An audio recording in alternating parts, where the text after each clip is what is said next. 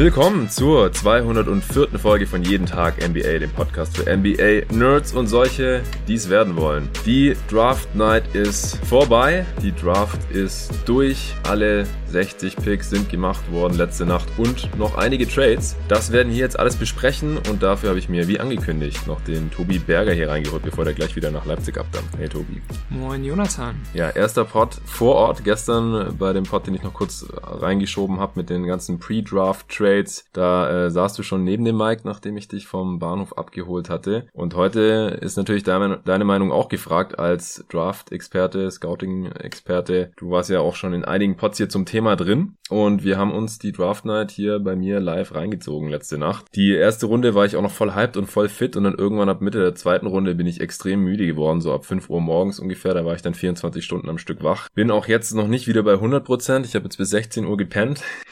äh, du bist schon eine Weile länger wach, hast dich auch hier schon vorbildlich vorbereitet. Ich habe jetzt die letzte Stunde noch versucht, erstmal klarzukommen und dann noch alles zu verstehen, was da letzte Nacht nochmal passiert ist, wo jetzt auch die ungedrafteten Spieler teilweise noch noch untergekommen sind. Und jetzt wollen wir ein bisschen quatschen über Gedanken, die wir zur Draftnacht haben, wer wo gepickt wurde, Reaches, Steals, wie sich jetzt auch die Situation, in denen die Spieler gelandet sind, vielleicht auch auf ihren Karriereverlauf auswirken könnte. Also wo wir unsere persönlichen Boards jetzt vielleicht nochmal anpassen würden, einfach weil wir die Teamsituation jetzt schon kennen oder die Franchise, wo die Spieler jetzt gelandet sind. Dann äh, wollen wir gucken, welche Teams insgesamt positiv aufgefallen sind durch ihre Moves, durch ihre Picks und andere, wo wir jetzt nicht so ganz verstanden haben, was die da veranstaltet haben. Wir haben ungefähr eine Stunde, eine knappe Stunde eigentlich nur, bis du los musst. Ich hoffe, wir kommen soweit durch. Ansonsten, falls wir noch nicht alles gesagt haben, was ich gerne loswerden würde heute hier, dann würde ich äh, eventuell den Pod auch alleine noch zu Ende machen. Bevor wir gleich loslegen, äh, möchte ich mich nochmal bei ein paar Supportern bedanken, die jetzt nochmal dazugekommen sind seit gestern. Also zurzeit läuft es wirklich super, Jungs. Also ich sage auch immer Jungs, weil immer noch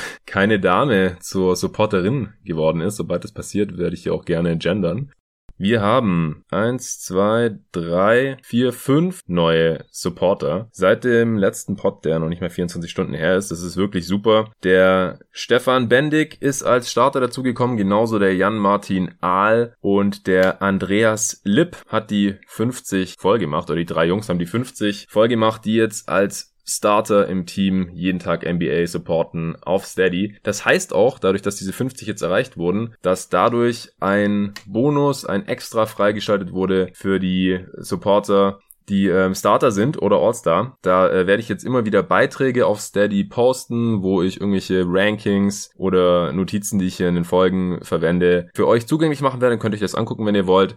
Ich habe sowieso vor, Steady äh, mehr einzubinden für euch Supporter, dass ich da zum Beispiel Umfragen mache, welche Redraft als nächstes gemacht werden soll. Ich mehr äh, eure Meinung einbinde, Sachen für euch irgendwie poste. Das muss ich noch ein bisschen ausprobieren. Ich habe auf jeden Fall Bock drauf, das ist möglich und das will ich in Zukunft auch nutzen, auch dass ihr Supporter ein bisschen mehr davon habt, dass ihr hier jeden Tag NBA dort unterstützt. Es sind auch noch zwei Bankspieler dazu gekommen. Michael Soja und Alexander Pfister sind da jetzt am Start. Und der Andreas Lipp hat mir auch eine ziemlich coole Nachricht geschickt über Facebook und hat gemeint, die kann ich gerne hier kurz vorlesen. Vielleicht motiviert das noch den einen oder anderen auch zum Supporter zu werden. Er schreibt, Servus Jonathan. So, jetzt habe ich es endlich fertig gebracht. Konnte es nicht mehr mit meinem gewissen Verein kein Supporter zu sein.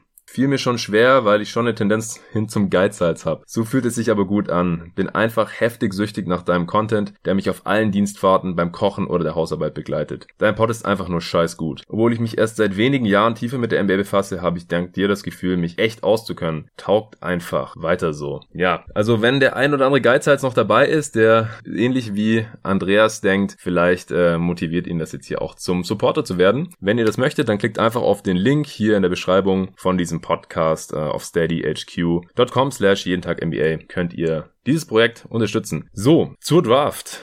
Also, es war auf jeden Fall eine interessante Nacht. Ich denke, am Anfang der Draft ist nicht viel Unerwartetes passiert. So in den Top 9 sind hauptsächlich Spieler weggegangen, die ich da auch äh, erwartet habe. Nicht, dass ich sie da selber gesehen habe, aber in der Top 3 äh, Edwards, Wiseman, Ball. Ich denke, das hat jetzt nicht unbedingt viele überrascht. Es gab auch keine Trades innerhalb der Lottery. Das ähm, hätte ich jetzt auch nicht so unbedingt gedacht, aber das zeigt ja ein bisschen, dass jetzt kein Team Irgendwelche Assets ausgeben wollte, um jetzt einen anderen Spieler zu bekommen äh, oder halt nach oben zu traden oder so. Da gab es überhaupt keine Bewegungen. Jedes Team hat ihren eigenen Pick verwendet, außer halt die Celtics, die ja den Pick der Grizzlies hatten an 14, aber die haben ja da dann letztendlich auch ihren äh, Pick selber gemacht. Mhm. Was äh, würdest du denn als erstes loswerden wollen, Tobi, zur Draft letzte Nacht? Also es war natürlich wie immer ein spaßiger Abend. Das ist ja immer der Höhepunkt einer jeden Scouting-Saison, dann endlich diesen Draft-Tag da zu haben und zu sehen, wer wo landet. Und ich hatte mich eigentlich auch auf eine ziemlich verrückte Nacht eingestellt mit all den Dynamiken, die vorher herrschten. Ja, wir wussten ja nicht sicher, wer an eins weggehen wird. Und auch danach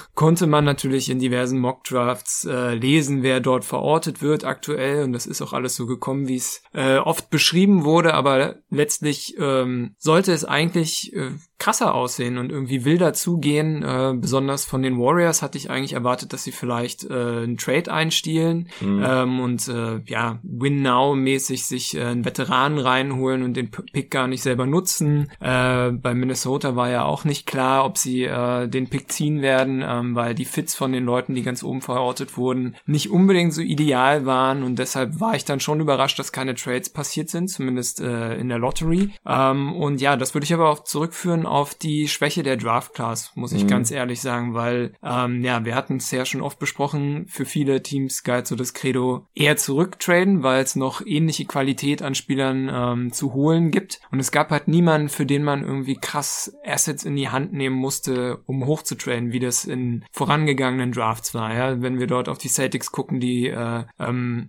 beziehungsweise die Celtics und die Sixers gucken, wo die Sixers unbedingt äh, Marke Fultz dann haben wollten und dort mhm. auch einen guten First in die Hand genommen haben oder schauen wir auf den Deal zwischen den Mavericks und den Hawks, äh, wo die Hawks gesagt, ähm, wo, wo Dallas unbedingt an Luca kommen wollte ja. und dann äh, Trey Young abgegeben hat. Die Spieler, die dort die Teams dann vermutet hatten, sind halt in einer Tier die wir in dieser Draft Class gar nicht zu finden hatten. Also das waren dann äh, Prospects, von denen man sich All-Star-Leistungen dann auch in einem relativ äh, schlechten Case der Entwicklung ähm, erwartet hat. Und ja, solche Spieler gab es hier halt nicht und deshalb haben wir wahrscheinlich relativ wenige Trades gesehen. Was hast du vielleicht noch so für, für Gründe dafür gesehen, warum wir wenig Trades vorne hatten? Ja, also ich sehe das eigentlich alles ähnlich wie du. Ähm, ich denke, dass die Teams die Spieler jetzt nicht so unterschiedlich bewertet haben, dass sie jetzt gedacht haben, boah, da will ich jetzt auf jeden Fall einen anderen Spieler nehmen und deswegen gebe ich da jetzt noch irgendwas ab, damit ich an die Position komme, sondern die Teams haben sich halt mit der Position, die sie hatten und dem Spieler, der verfügbar war, dann irgendwie zufrieden gegeben. Und wie gesagt, also ich denke,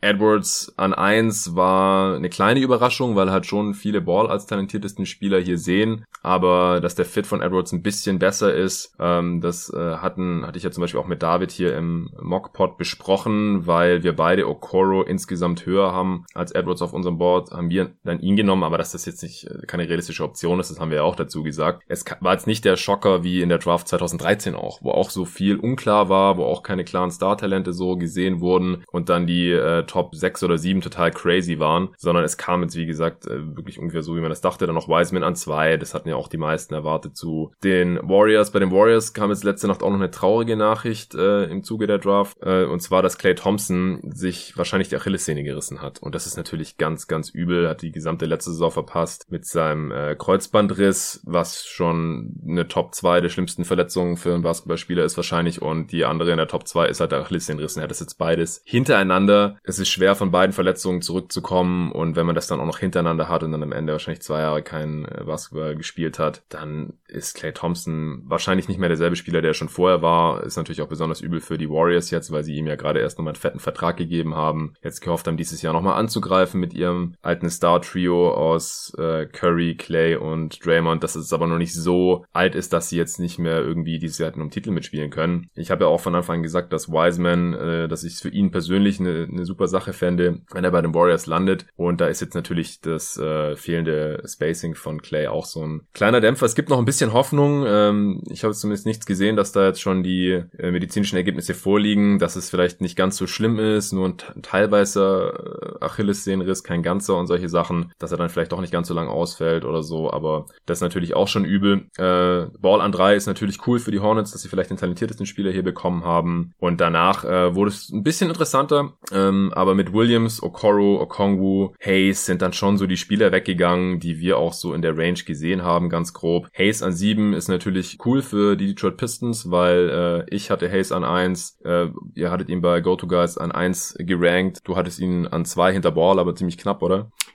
Ja, also äh, wenn, wenn mir jemand sagt, dass Hayes in zehn Jahren der bessere Spieler war oder ist, äh, dann zucke ich da nicht mal mit der Wimper. Also ja. deshalb, ja, für mich war das auch sehr, sehr knapp bei den beiden. Und vor allem sind sie halt über den ganzen anderen Spielern für mich einzuordnen. Für dich, glaube ich, auch, ne? Du hast auch für die beiden extra Tier aufgemacht. Ja. Ähm, deshalb, ja, schon sehr, sehr spannende äh, Geschichte und gut für die Pistons, dass sie dort an sieben so einen talentierten Spieler sich reinholen konnten. Also ich hatte, äh, ich hatte Okoro tatsächlich noch im selben Tier wie Hayes, weil ich ich bei beiden halt auch den Floor ziemlich hoch sehe im Vergleich zu Ball, Edwards und Spielen, die ich noch hinter ihm habe. Ich habe äh, Ball in einem separaten Tier gehabt letztendlich an drei, aber im zweiten Tier eben, weil äh, er hat eine höhere Upside als die ersten beiden vielleicht, aber auch für mich einen niedrigeren Floor, wenn er seine drei größten Schwächen alle nicht besonders äh, verbessern kann. Äh, Kraft und, und Finishing, Drive, äh, halt alles, was damit zusammenhängt, dass er noch so ein äh, schmalerer Typ ist und äh, eher ein Leichtgewicht ist. Dann sein Wurf, wegen den Quoten und der Wurfbewegung und der Wurfauswahl mache ich mir da halt ein bisschen Sorgen und äh, Defense, ja, weil wir es halt nicht besonders gut verteidigt, aber eigentlich die Anlagen dazu hat. Das äh, muss halt alles drei mehr oder weniger kommen oder mindestens zwei der drei Sachen müssen kommen, damit er ein Star werden kann und wenn nichts davon so wirklich kommt oder eben nur einer dieser drei Bereiche sich entwickelt, dann äh, ist er für mich ein schwieriger NBA-Spieler. Ja, ähm, an acht dann Toppin und neun Avdija, beide Spieler, die wir beide jetzt gar nicht so besonders positiv sehen, weil klar war, dass sie wahrscheinlich in den Top 10 weggehen werden. Also auch da keine Überraschungen bei den Knicks und Wizards. An zehn dann kam für mich der erste große Dämpfer an diesem Abend. Meine Phoenix Suns haben Jalen fucking Smith gedraftet. Und ich konnte es nicht glauben. Ich habe mich so gefreut, dass Devin Vassell noch auf dem Board ist an der Stelle und habe gedacht, die nehmen den oder ich könnte jetzt bestimmt noch mindestens fünf, wenn nicht zehn Spieler aufzählen, die ich lieber gehabt hätte da als äh, Jalen Smith, Halliburton, selbst ein, ein Point Guard wie äh, Cara Lewis, Cole Anthony, äh, Poku als Upside Play, Josh Green hätte ich super gerne da gehabt, äh, noch als weiterer Flügel. Aber es sieht halt so aus, als hätte James Jones hier gerne diesen Spieletyp ge typ gehabt, einen Big, der werfen kann und der vielleicht Richtung Stretch Rim Protector gehen kann und hat jetzt einfach wieder den Spieler genommen, den er jetzt gerne hier hätte, auch wenn der auf allen Boards und in allen Mocks halt so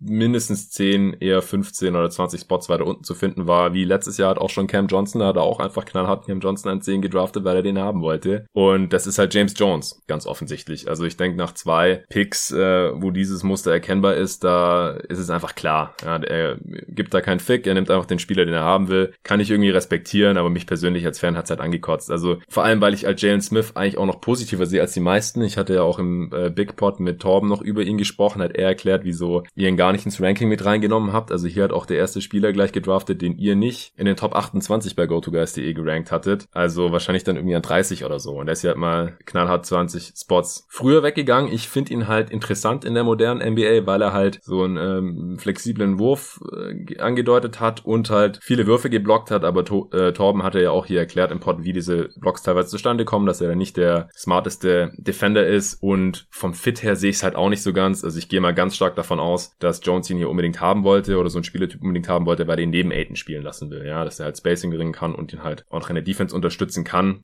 Aber vielleicht kannst du ja mal sagen, was du von dem Pick hier hältst. Ja, es hat mir natürlich sehr, sehr leid getan gestern, dass so der, die erste wirklich negative Überraschung nach den beiden vorgenannten Toppin und Afdija dann äh, bei deinen Suns passiert ist mhm. und es erst ruhig wurde und dann du wirklich literally diese zehn Namen aufgezählt hast, die du gern vor ihm gesehen hättest. Ja, du hast mich äh, ja auch gefragt, du hast ja auch ein bisschen Salz in die Wunden nachgestreut. Wen hättest du jetzt lieber gehabt? ja, ich wollte halt sehen, ob das nur so dahergesagt ist oder nicht, aber wir sind wirklich relativ einfach auf 10 gekommen. Natürlich war Wissell derjenige, den wir da beide gern gesehen hätten und der auch in Draft-Twitter-Kreisen nach dem Paul Deal schon viel kursiert ist und äh, ja, schön in diverse Lineups mit äh, Bridges, Aiton, Paul äh, und natürlich auch Devin Booker gepasst hat. Also das wäre natürlich eigentlich ein Traum gewesen. Und ja, jetzt Tyrese Maxey äh, habe ich gerade noch nicht, hab ich nicht aufgezählt. Der wäre noch ganz oben mit dabei gewesen bei mir. Ja, und selbst, also keine Ahnung, vielleicht sogar ein Desmond Bain oder sowas, ja. äh, den hätte man vielleicht auch lieber gesehen, denn ja, es ist halt sehr, sehr schwierig, äh, diesen Big so weit oben zu nehmen und zu sagen, Jalen Smith ist jetzt unser Guy für die nächsten Jahre. Ähm, es ist jetzt schon schwierig, äh, sich einen Tag nach der Draft hinzusetzen und irgendeinen Spieler fertig zu machen und zu sagen, der wird nichts werden oder so. Das ist halt schon gar nicht das, was wir jetzt hier heute nee. kritisieren können. Wir wollen auch gar keine Grades geben. Aber was man halt sagen kann, ist, dass es wie letztes Jahr mit Cam Johnson halt schlechtes Asset Management vom ja. Suns Management ist. Ähm, man hätte halt genau diesen Spieler wahrscheinlich, naja, 15 Plätze weiter unten ziehen können. Ja, oder mindestens fünf. Trade doch mal fünf runter, nimm ihn dann 15. Ja, wenn da noch so viele Spieler auf dem Board sind, die du nicht haben willst, die die anderen Teams wahrscheinlich haben wollen. Und äh, wenn es dann doch nicht klappt, weil ein anderes Team auch reacht, mein Gott, diese Risiken muss man halt eingehen. Also es ist halt total risikoavers hier, wie James Jones sich da mal verhält. Hat irgendwie Schiss, dass er seinen Spieler dann nicht mehr bekommt. Genau. Und die Überlegung passt halt nicht, weil man hat halt Aiton zum Beispiel schon und ja, Jalen Smith sagen zu müssen, dass er neben Aiton funktionieren muss, das ist halt relativ viel, was direkt von ihm verlangt wird. Und wenn man einfach nur davon ausgeht, dass er nicht so viel neben Aiton spielt, sondern äh, nur das Parkett betreten kann, wenn dieser nicht zockt, dann hat man halt ein Backup gedraft, gedraftet und das macht man halt nicht an 10. Das ist halt auch äh, keine schöne Sache, so mit den Picks umzugehen. An 10 muss man halt irgendwie jemanden finden, der wenigstens die Chance hat, ein vernünftiger Starter zu werden. Das hat Jalen Smith als Talent an sich wahrscheinlich schon. Ja. Du hast ja schon seine Vorzüge genannt. Er kann gut werfen. Er hat einen tollen Körper, der zeigt, ähm, ja, dass er hart arbeitet, weil vor zwei Jahren sah das noch gar nicht so aus und jetzt ist er halt wirklich zu einem Schrank geworden, auch wenn Core Strength ihn da noch ein bisschen abgeht. Ähm, aber ja, die Arbeitseinstellung scheint zu stimmen. Die Statistiken hauen auch alle hin. Also es ist ein Spieler, der produzieren kann und auch was leisten wird. Aber ja, so super viel Upside äh, würde ich ihm vielleicht gar nicht geben, beziehungsweise hätte dort, wie eben schon angesprochen, mindestens fünf bis zehn Leute gehabt, denen man da mehr attestieren kann. Und dann ist halt das Suns Management in der Hinsicht ein bisschen zu hinterfragen mit Pick. Ja, das äh, war auf jeden Fall nicht so cool. Ja, ja, Vassell dann ein Elf zu den Spurs. Äh, Tobi Bühne hat sich gefreut, der auch live äh, an Twitter am Start war. Äh, Halliburton an 12 zu den Kings, auch so die der Pick. Lewis an 13 zu den Pelicans. Da hatten David und ich den sogar, glaube ich, auch hingemockt. Und an 14 dann mit Aaron Neesmith, ein Spieler, den die meisten jetzt noch nicht ganz so hoch gesehen hätten, aber ich habe vorhin gesehen, David als Celtics-Fan ist auch zufrieden damit. Vielleicht der beste Shooter in dieser Class äh, zu den Celtics mit dem Memphis-Pick. Also das war jetzt so kurz der Rundown von den Lottery-Picks, damit wir da äh, zu jedem mal wenigstens kurz was gesagt haben, weil wir kommen da gleich nochmal ein bisschen im Detail drauf zurück. Äh, also Okoro habe ich jetzt vorhin nichts zu gesagt. Super Pick für die Cavs, hatte ich auch direkt getweetet. Ich finde auch Williams zu den Bulls äh, eine super Sache. Da wird sich Arne gefreut haben, der jetzt wieder ein bisschen mehr Bulls-Fan werden will, wie er mir erzählt hat. Mit dem hatte ich mich da auch kurz drüber unterhalten. Äh, Okongwu an 6 vielleicht noch kurz zu den Hawks. Das hat uns ein bisschen verblüfft. Also einfach aufgrund seines Skillsets und dass er halt ein reiner Big ist, dass die Hawks da auf ihn gehen, oder? Also es kommt natürlich ganz drauf an, wie sie ihn einschätzen, aber dass sie halt mit Clint Capella einen eh relativ ähnlichen Spielertypen schon haben, ist, wenn man einfach ja. nur so drauf guckt, auch ein bisschen komisches Asset Management, weil einer von beiden ist dann weniger wert. Also wenn man jetzt weiß, okay, man will Capella vielleicht wieder dealen, ähm, ist das nicht so ganz ideal. Wenn man nicht sofort Minuten für einen hohen Pick freischaufeln kann, ist das auch schwierig, weil vielleicht entwickelt sich dann Ukongu nicht so schnell, wie er sollte. Ähm, an sich gefällt er mir natürlich von der Idee her schon ganz gut. Äh, man braucht natürlich jemanden, der Trey Young defensiv den Rücken frei halten kann und da ist er wahrscheinlich der versierteste Big, den man dort hinter ihn stellen kann. Ähm, aber an sich, ja, passt es nicht so ganz in die, ja,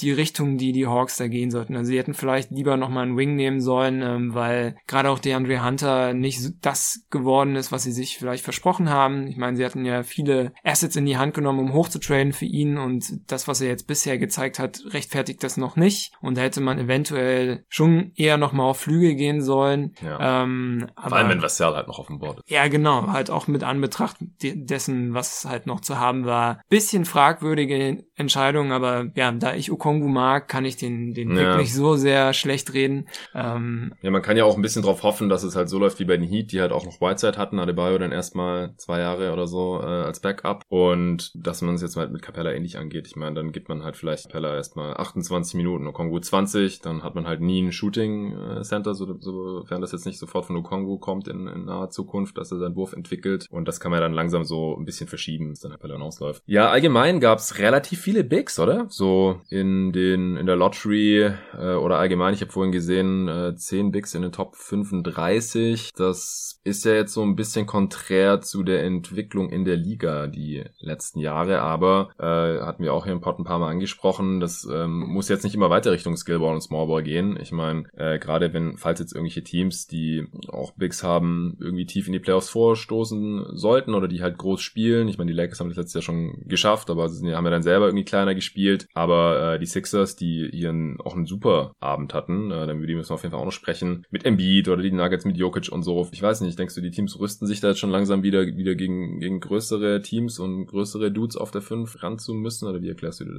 Ja, vielleicht ist das genau der Gedanke, ja, aber du hast es schon schön gesagt. Also wir saßen ja gestern beide da und haben uns so ein bisschen fragend angeschaut, äh, welche Positionen dort an welchen Stellen besonders auch ähm, gedraftet wurden. Ja. Also halt vier Bigs in der Top 10. Das hätte ich halt jetzt wirklich 2020 einfach nicht erwartet und das ist mhm. auch wahrscheinlich wirklich nicht mehr zeitgemäß. Und das ist dann so zwischen äh, ja, Ende der 20er und Anfang der 30er noch diesen riesen Run gab mit tatsächlich sogar relativ äh, konservativen und alten Spielertypen auch, also so diese Vernon Carries der Welt oder Uturo oder sowas. Ähm, das war halt auch wirklich sehr, sehr überraschend ja. zu sehen. Also klar werden Bigs immer ihre, ihren Wert haben und dort äh, einen guten zu haben, ähm, kann halt auch schnell irgendwie den, dein Team äh, ja, recht schnell besser machen und deinen Floor raisen. Aber ja, dort einfach so viel Wert drauf zu verwenden, das hat mich ähm, irgendwie gestört. Und besonders halt auch schon in dieser Range, äh, ja, Anfang der 30er, so die ersten Zweitrunden-Picks, die sind ja oft als viel, viel wertvoller gesehen, ne, weil man dort nochmal okay. billig Talente binden kann. Und gerade dort sollte man eigentlich seine Flyer, die man hat, ähm, auf kleinere Spieler, auf Flügelspieler verwenden. Und ja, wenn man sich jetzt hier anguckt, äh, 32 Carry, 33 Uturu, ähm, 35 Tillman, den hätten wir eigentlich höher gesehen, aber fällt ja auch so ein bisschen in die Riege an. 42 Nick Richards. Ja, für den sogar noch getradet wurde. Also genau, dort hat, äh, haben, hat Charlotte, glaube ich, äh, sogar noch mal Geld in die Hand genommen und Picks in die Hand genommen, um sich den reinzuholen. Also Nachdem also sie so gerade äh, Carey Jr. gedraftet hatten, äh, zehn Spots weiter oben. Es ist schon, schon heftig irgendwie. Also ja, das war ja. irgendwie atypisch zu sehen und äh, gefühlt nicht mehr zeitgemäß. Aber ja, wo die Draft dann gestern zeitgemäß war, wieder war äh, zu sehen, dass halt die Leute, die gezogen werden, immer jünger werden. Mhm. Ähm, also da war so das gewohnte Bild zu sehen. Äh, wenn man Ball jetzt als Freshman nimmt, ähm, obwohl er ja im Ausland gespielt hat, dann ist die Top 7, äh, Top 6 oder Top 7. Kean Hayes wäre auch äh, College Freshman gewesen. Ja, die ganzen ähm, 19-Jährigen halt. Äh, also alle super jung in der Top 7, ähm, 14 Freshmen in der ersten Runde. Auch da sind wir gewohnt jung und dann waren dieses Jahr interessanterweise relativ viele Sophomores äh, zu finden. Äh, acht Leute in der ersten Runde. Da waren teilweise auch ältere dabei, wie ein Obi Toppin, aber natürlich auch sehr, sehr junge, wie Kyra Lewis, der eigentlich noch Freshman-Alter hat. Ähm, aber ja, auch da, also die, die Teams gehen auf Potenzial wie immer. Ähm, es waren relativ wenige Internationals drin, mhm. äh, was irgendwie ganz spannend war, nur acht Leute, ähm, aber weil auch nicht so viele Teams wahrscheinlich nach Stash-Picks gesucht haben. Ähm, da gab es nicht so viele. Ja gut, es gab halt auch einfach gar nicht so viele Kandidaten. Also da ist ja vor allem dann auch Anfang der zweiten Runde sind ja noch ein paar äh, Internationals äh, weggegangen. Also ich weiß nicht. Vitkreschi? Hast du den auf 37 gesehen? Äh, ich habe den heute mal gegoogelt. also mir war der Name natürlich schon mal untergekommen, mhm. aber äh, live spielen gesehen oder auch äh, auf Tape habe ich ihn noch nicht. Aber ich habe mich natürlich belesen. Äh, es gibt irgendwie eine nette neue Seite dieses ID Prospects äh, von diversen Draft Draft-Kollegen auf Twitter, die hatten ihn relativ hoch jetzt diesen Jahrgang hm. gerankt, äh, spielt bei Saragossa, ist ein Tscheche, ähm, größerer Flügelspieler und der ist halt wirklich so ein wahrer Stash-Pick, ähm, weil der hat sich das Kreuzband schon gerissen und hm. wird diese Saison nicht mehr auflaufen können. Okay. Ähm, und ja, aber danach ähm, kamen nicht mehr so viele Stash-Guys, ja, ja. 44, äh, Simonovic von äh, den Bulls gedraftet, genau, der wird ähm, äh, in der äh, serbischen Liga bleiben. Ich glaube bei Mega Soccerbet. bei Mega Soccerbet, äh, genau, das ist das Team, wo äh, schon relativ viele Leute groß geworden sind. Ich glaube, Jokic hat da gespielt. Ach, das ist Mega Alex. Äh, Mega Alex, genau. Die TLC, haben jetzt einfach einen neuen, einen mhm. neuen Sponsor, genau, äh, wo auch Kostja Mushidi jetzt war zuletzt ähm, und genau, die ja dort eigentlich eine ganz äh, nette Schmiede sind. Ja, und ansonsten ähm, war es vielleicht für den afrikanischen Basketball noch eine ganz interessante Draft. Ne? Mhm. Ähm, Nigeria hier voll am Richtig, äh, genau, wohl acht Leute gedraftet mit äh, nigerianischen Wurzeln, teilweise natürlich auch dann, also staatsbürgertechnisch äh, US-Amerikaner, aber halt ähm, erste Generation als Einwanderer und ähm, dort Okoro, wird man... Kongbu, oder? Genau, Koro, Kongbu, Achua, Asubuki, Oturo, Nwora, Signaji. Teilweise, teilweise wird sogar Desmond Bain noch in die Richtung geschoben. Ähm, hm. ähm, und ja, das ist natürlich eine spannende Entwicklung, die in den nächsten Jahren wahrscheinlich nur noch zunehmen wird, weil ja, so bringt man halt einfach noch mehr Vorbilder für den gesamten Kontinent ran, wo halt der Basketball auch sehr, sehr krass entwickelt wird. Äh, wir kennen ja die ganzen Sachen von den äh, ja, NBA-Profis, die dort irgendwelche Camps aufmachen oder halt die Liga-Bestrebungen insgesamt, die dort äh, ja auch Spielbetrieb dann aufbauen wollen jetzt äh, zur nächsten Saison und dort werden einfach viele Talente nachkommen ähm, und das ist halt eine sehr, sehr wichtige Entwicklung und vielleicht gucken wir irgendwann mal auf 2020 zurück und sagen, okay, da, da ging es richtig los und mhm. ab da äh, ja, floss das Talent von dem Kontinent auch rüber, so wie wir es eigentlich bisher nur aus Europa in dem Maße kennen. Ja. Ja, ansonsten, äh, bevor wir dann gleich noch auf die einzelnen Spieler eingehen, äh, wo wir jetzt vielleicht anders gerankt sehen oder eine bisschen besseren oder schlechteren Situation jetzt persönlich für sie. Ähm, ich weiß nicht, es war so, es gab sehr viele Tränen, ist mir aufgefallen, oder ist uns aufgefallen gestern. So jeder zweite gefühlt ist total aufgelöst gewesen, konnte da nicht mal richtig äh, sprechen. Die, äh, den, die müssen ja dann auch immer was sagen, nachdem sie da gepickt wurden. Die waren da total aufgelöst und das äh, fand ich viel krasser als sonst. Also es war natürlich sowieso eine seltsame Draft dieses Jahr, weil es ja alles über ähm, ja, so Videokonferenz online ablief, natürlich, wegen natürlich Corona und da kann man jetzt nicht irgendwie ein paar hundert Leute zusammen in einen Green Room reinquetschen und dann jeder schüttelt dann auch noch irgendwie dem Commissioner die Hand, sondern es lief alles online ab. Es gab das ESPN-Studio mit den äh, Experten und äh, wo ja dann auch Adam Silver immer zu seinem Podium gelaufen ist mit dem äh, Glöckchen-Sound und dann halt die ersten 30 Picks verkündet hat. Und dann äh, wurde halt immer rübergeschalten zu den Spielern, wo auch immer die sich aufgehalten haben. Das war auch total unterschiedlich. Manche saßen da halt irgendwie äh, auf ihrer kleinen Sofa-Couch und die ganze Familie um sich herum. Manche waren in irgendwelchen riesigen Sälen, wo dann voll die Party abging. Also das, das war wirklich extrem interessant. Auch die Internationals dann in ihren äh, kleinen Wohnungen da irgendwo in, in Israel mit Avdija oder in, in Griechenland, Poku. Avdija hatte doch Stil da in dieser in dem Restaurant mit dem ganzen Wein. Stimmt, das, ja, ja stimmt, da war so, so ein Weinregal im Hintergrund.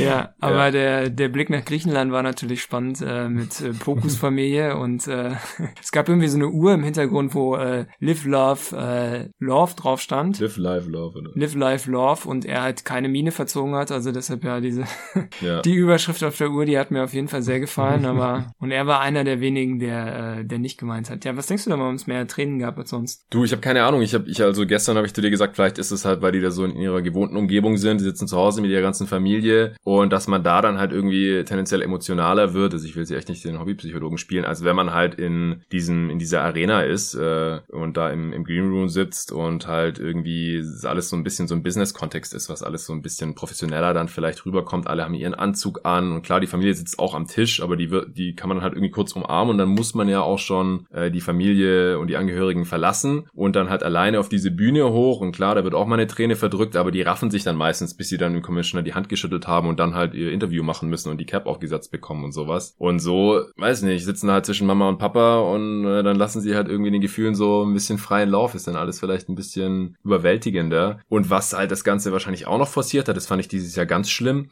ist halt dieses persönliche Tragödien, wo es ja wirklich ein paar gab, wo irgendwelche Elternteile verstorben sind oder Bruder ist gestorben oder Spieler hatten es irgendwie ganz, ganz schwer und sind dann halt irgendwie auch durch Basketball da wieder rausgekommen und jetzt natürlich haben sie es endlich geschafft und sind ihrem Lebenstraum nochmal sehr viel näher oder haben halt da den ersten Step schon erreicht. Aber was da dann immer an, an Geschichten ausgepackt wurde und dann hat sie total ins Rampenlicht gestellt und dann ging es auch nur wirklich darum, ja, Anthony Edwards, äh, Mutter und Oma beide an Krebs gestorben, von den Geschwistern aufgezogen und so und da wurde dann total drin rumgestochert und drin rumgerührt. Das ist halt auch so ein Teil dann von, ja, Journalismus kann man das ja in dem Fall nicht nennen, ist ja eigentlich so ein Entertainment-Event dann, aber das gefällt mir halt gar nicht und das sind halt auch Basketballspieler und dann wurde Edwards halt nicht eine Frage dazu gestellt, wie es findet, dass jetzt für die Minnesota Timberwolves spielt da der First Pick ist und so, sondern es ging halt wirklich nur darum und dass das dann halt nicht äh, hilft, die Spiele irgendwie nicht so emotional äh, total eskalieren zu lassen, das ist ja irgendwie auch klar. Also das, das fand ich alles ein bisschen unangebracht und übertrieben und halt so Boulevard Basketballspieler-mäßig, äh, ja, halt er drauf, wenn die Emotionen da sind und so. Und, und der Basketball spielt auf einmal eine untergeordnete Rolle und Nassi Little hat auch einen Tweet abgesetzt, der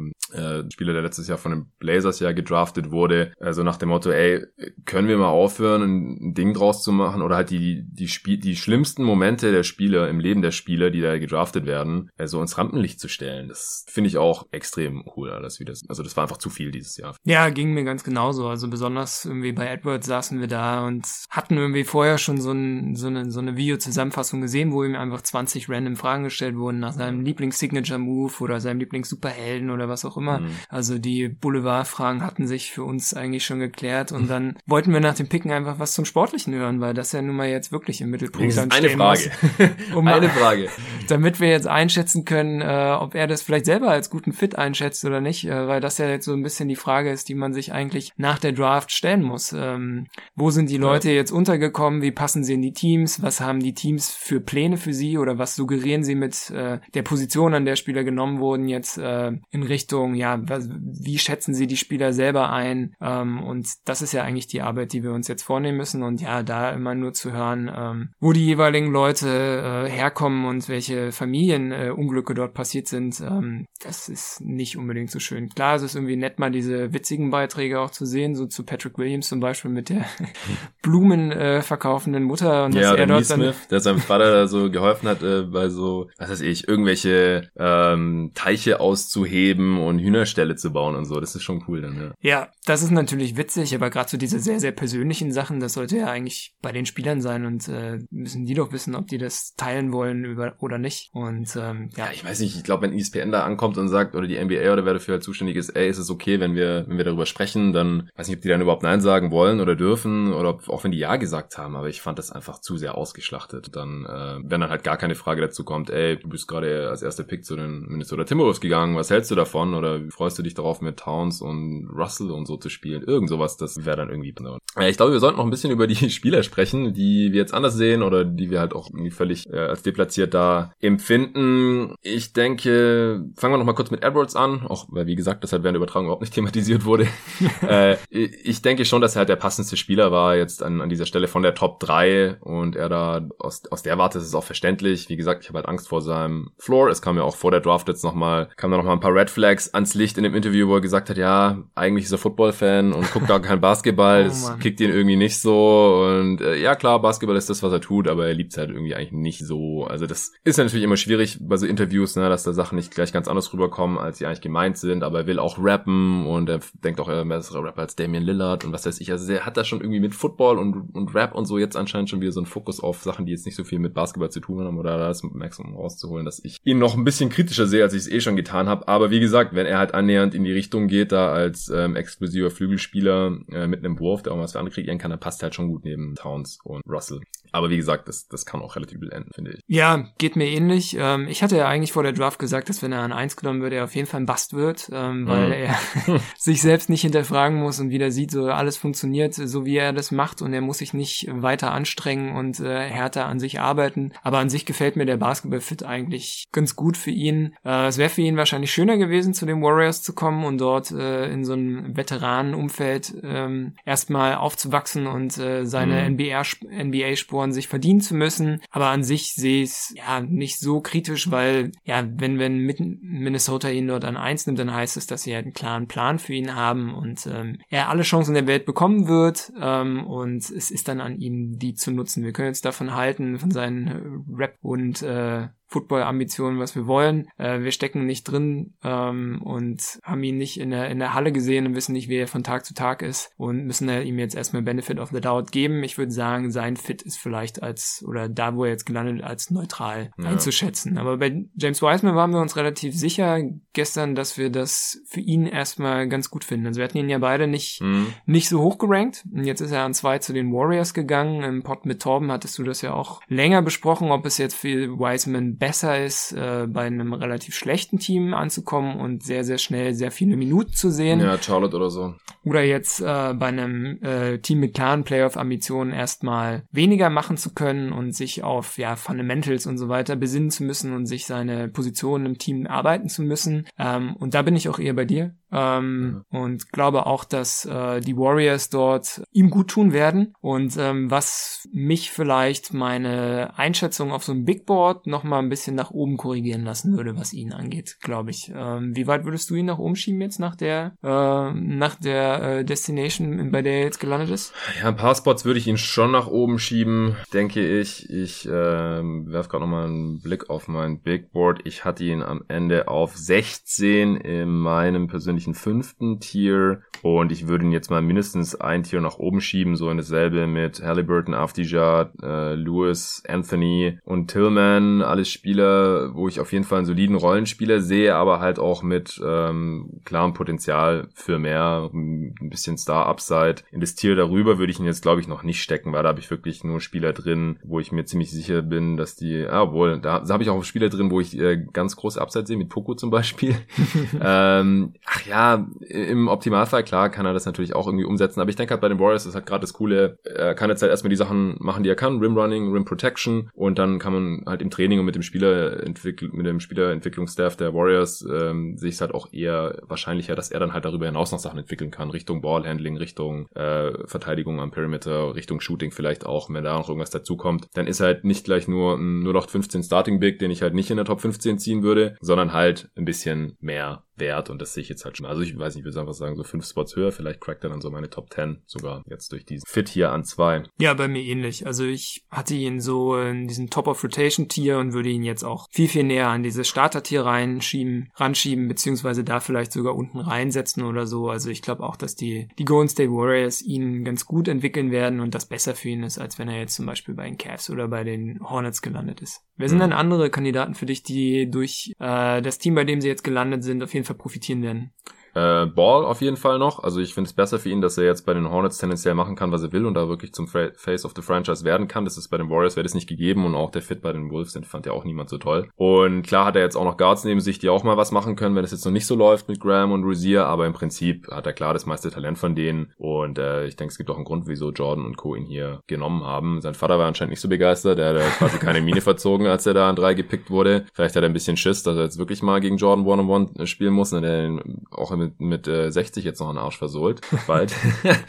also, ja, das war ein bisschen weird alles, aber ich denke, Lamello freut sich schon und das äh, sieht für mich auch einen guten Pick aus, was wahrscheinlich ein bisschen mehr aus ihm raus wird, als wenn er jetzt erstmal irgendwie den Wolves Warriors gewesen wäre, oder? Ja, ich denke auch, dass ähm, er weiter so ähm, die Züge in die Hand bekommen muss, um äh, ja mit seinem Basketball-Spirit das machen zu können, was er schon die ganze Zeit immer gemacht hat, halt irgendwie kreativ tätig zu sein. Er braucht den Ball auf ja. jeden Fall in der Hand. Ähm, er muss weiter auch auf dem nächsten Level Sachen ausprobieren können und dann halt langsam wachsen. Und das ist in dem Team, glaube ich, ganz gut drin, weil er nicht sofort unter Druck steht. Ähm, wenn es ein paar mehr Siege bringt im nächsten Jahr, dann sind die Hornets, glaube ich, ganz froh. Aber wenn es nochmal einen tiefen Pick gibt, beziehungsweise also eine hohe Selection in der nächsten Draft, ist man, glaube ich, auch nicht so traurig, weil die ganz gut wird. Ähm, und ähm, ja, dann kann er dort langsam wachsen und ich glaube auch, dass das eine, eine ganz gute Situation für ihn ist. Ähm, Wen hättest du denn noch jetzt? Ich würde vielleicht äh, mit einem guten Fit jetzt noch anführen, solche Leute wie Precious,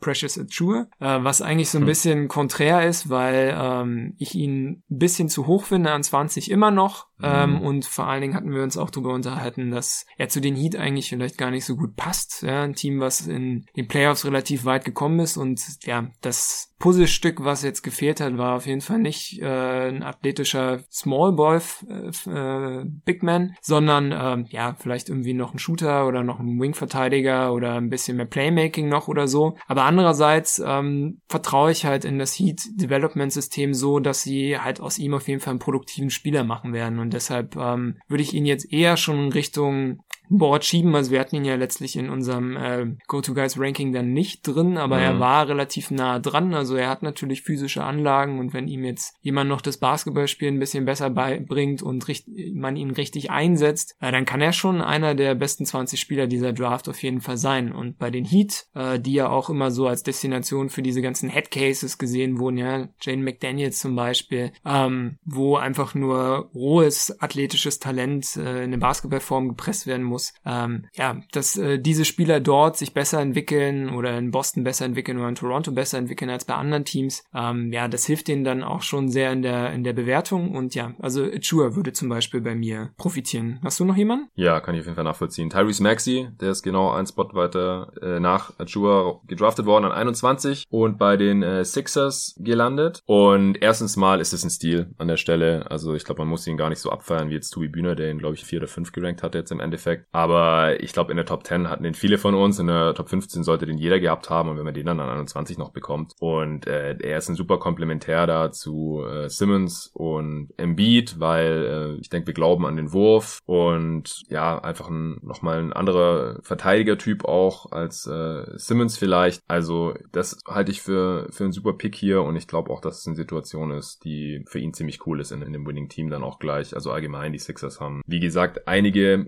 gute Picks heute gemacht, auch äh, mit Isaiah Joe, den ja viele in der ersten Runde gehabt haben, der ja auch bei euch im Ranking äh, drin war. Wo hattet ihr den ungefähr? Äh, so um 20. Mhm. Und, und der ist an 49 oder so gedraftet worden. Genau, an 49 ja. ging er zu den Sixers, ja. Ja, und die brauchen halt sein Shooting und deswegen halte ich das auch für ein, für ein super Fit. Ähm, ja, Poku könnte man vielleicht anführen. Mhm. Äh, die Thunder haben für ihn getradet, äh, für den 17. Pick und das ist natürlich auch immer was, was man gerne sieht, äh, dass ein Team mit, äh, was halt ja Platz hat für für Spielerentwicklung, ähm, sich einen so ja krassen Prospect annimmt und ähm, ja versuchen wird mit ihm einfach ja dieses Boom aus dem Boomer Bust rauszuholen. Ähm, und ja die haben halt alle Zeit der Welt und können ihn ausprobieren und dort in diverse Lineups schmeißen und ähm, sind halt nicht gezwungen zu gewinnen. Und das ist glaube ich ein ganz guter Nährboden für ihn, wo er vielleicht eher sein Maximum erreicht, als wenn er irgendwie bei einem ähm, Team mit schlechterem Development äh, gelandet wäre. Also das ja. stimmt mich für ihn ein bisschen positiv. Mhm. Ähm, ja, ansonsten können wir natürlich die ganzen Spurs-Picks wieder anführen, die man wahrscheinlich dann höher sehen sollte. Also ja. Ja, also Vassell, ich glaube, das ist eine super Situation für ihn und der passt da auch super rein. Und an 11, wie gesagt, so auch im, im Vakuum. Toller Stil. An 41 haben sie noch Trey Jones geholt. Das sind, sind auch zwei super Picks, meiner Meinung nach. Ja, Josh Green an 18, den hatte ich auch höher gerankt. Ich glaube an, an 10. Und ich glaube, dass äh, die Mavs auch so als Umfeld für ihn äh, so, passend sind und auch neben Luca und äh, Porzingis und so, dass er auch wahrscheinlich eher an Best Case rankommt als anderen Teams. Ja. ja. Wenn wir jetzt umgedreht schauen, ähm, wen, wen hast du denn auf der negativen Seite? Also ich würde wahrscheinlich als erstes Killian Tilly anführen. Ähm, Big Man, den wir noch auf dem Board hatten und der letztlich aber nicht gedraftet wurde. Mhm. Ähm, und was natürlich äh, bei ihm sehr, sehr schwierig ist, denn ähm, wie wir es im Profil schön beschrieben hatten, er hat halt eigentlich alles Talent der Welt, aber leider auch eine